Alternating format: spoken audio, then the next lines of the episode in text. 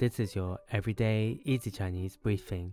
大家好，我是林老师，and in under five minutes every weekday, you'll learn a new word and how to use this word correctly in phrases and sentences.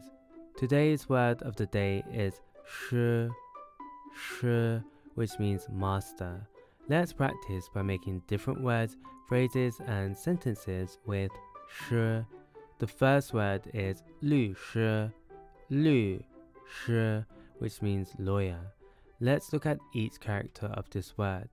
律 means law and 师 means master. A way of using it in a sentence is 我的表哥是一名律师。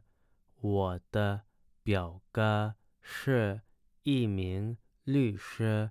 My cousin is a lawyer. Another word we can create with 师 is 厨师，厨 师. This means chef. Let's again look at each character of this word. 厨 means culinary and 师 means master. A way of using it in a sentence is 这家餐厅的厨师技艺非常高超，他们做的菜很受欢迎。这家餐厅的厨师技艺非常高超， 他们做的菜很受欢迎。The chefs at this restaurant are very skilled and their dishes are highly popular. Finally, we can create the word 老师,老师, which means teacher. A way of using it in a sentence is 我的老师很有耐心，总是鼓励我们努力学习。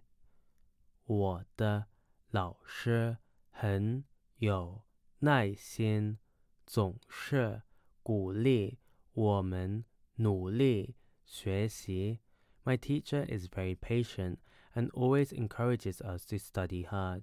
Today we looked at the word 师 which means master and we created other words using it. These are 律师 lawyer, 厨师 chef and 老师 teacher. To see this podcast transcript, please head over to the forum section of our website www.everydayeasychinese.com where you can find even more free Chinese language resources. See you again soon for more practice.